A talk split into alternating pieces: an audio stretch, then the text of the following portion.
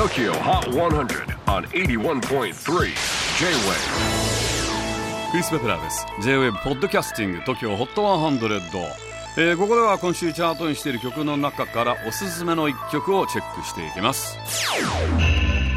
今日ピックアップするのは45位初登場アシロ Beautiful Rain 名古屋出身20歳のシンガーソングライター法政によるソロプロジェクトアシロ。このアシロ君何度も勉強の傍らコロナでステイホームになった昨年4月からギターの練習を始め弾き語り動画を SNS に投稿。それが話題となり今年から本格的に音楽活動をスタート。つまりギターを始めて1年半でデビュー。デビュー曲「ビューティフル・レイン」は映画から着想を得たそうです。二十歳の彼は自分は人生経験が少ないので映画から疑似体験をして曲を作ろうと思い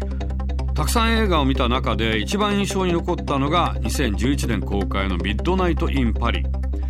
ウディ・アレンが脚本と監督を務めた映画で現代に生きる小説家が1920年代のパリにタイムスリップする。